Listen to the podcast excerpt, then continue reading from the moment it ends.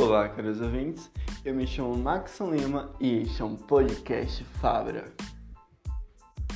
Para dar início a esse podcast, vamos começar com a seguinte citação do autor Áureo de Assis: O que é a vida? A vida é um longo caminho, onde você é mestre e aluno. Algumas vezes você ensina, mas todos os dias você aprende. Profundo, não é mesmo?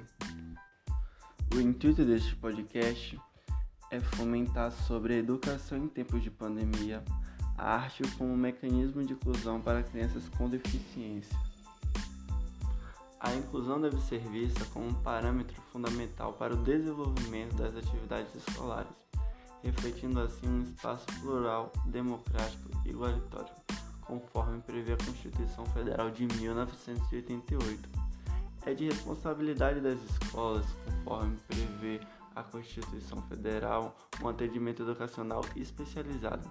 Isso é um serviço da educação especial que identifica e elabora, organiza recursos pedagógicos e de acessibilidade que elimine barreiras para a plena participação dos alunos considerados suas necessidades especiais.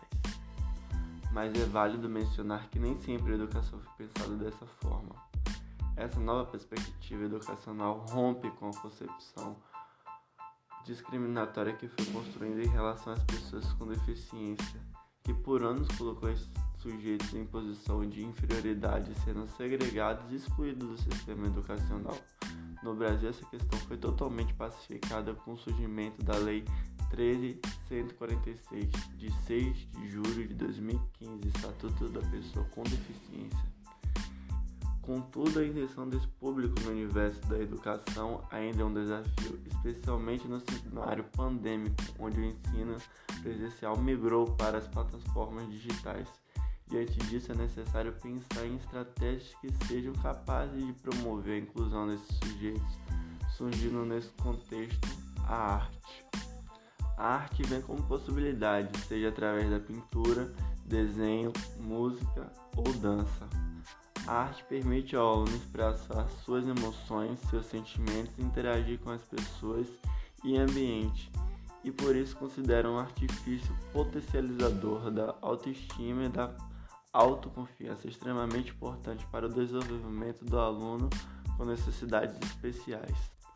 Este podcast tem como objetivo principal analisar de que modo a arte pode ser utilizada como mecanismo de inclusão para pessoas com deficiências que acessam a educação infantil na modalidade remota durante o contexto pandêmico.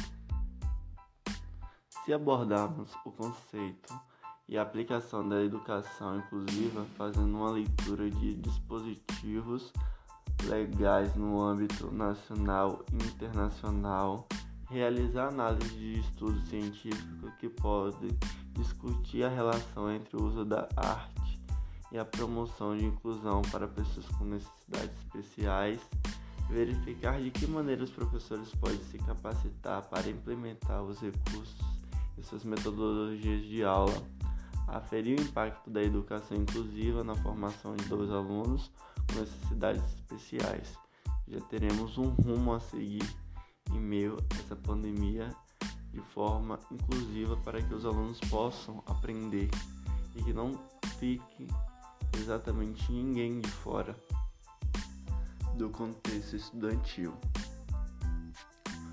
O acesso ao ensino é considerado o pilar para o desenvolvimento de todo indivíduo. Daí um dos motivos pelo qual a educação é considerada um mecanismo de transformação política Pensar em processo de ensino-aprendizagem é também pensar na maneira pela qual este processo será concretizado, devendo este estar colimado com estratégias exclusivas. Neste passo, a escolha dos instrumentos. Artístico como possibilidade de inclusão para pessoas com necessidades especiais. Na educação infantil, visa garantir que essa que esse público não seja excluído do processo de ensino, mas que tenha seus direitos à educação e formação garantida, utilizando estratégia para propiciar uma formação equânime e participativa, conforme prevê o, ordenamento jurídico brasileiro, além de reafirmar que os sujeitos com necessidades especiais são capazes sim de realizar suas atividades, demonstrando que deficiência não, não podem ser utilizadas para impossibilitar o acesso à educação. A aplicação de estratégia no âmbito virtual consistirá na utilização de seguintes recursos artísticos: pintura, desenho, canto e dança. Os quatro recursos não foram selecionados aleatoriamente, mas com o propósito de seguir a maior índice de adesão entre os participantes. Haja vista o fato de recursos a serem mais fáceis para ser executados, possibilitando também aos familiares ajuda aos alunos na execução das atividades.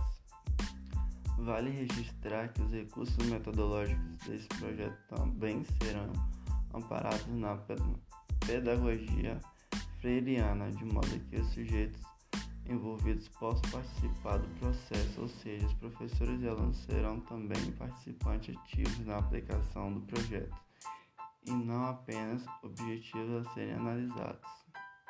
Espera-se que a utilização da arte seja uma formação de qualidade para os alunos. Instrumento eficaz proporcionado aos alunos com necessidades especiais, possibilidade de acessar a educação de forma satisfatória e não deficitária.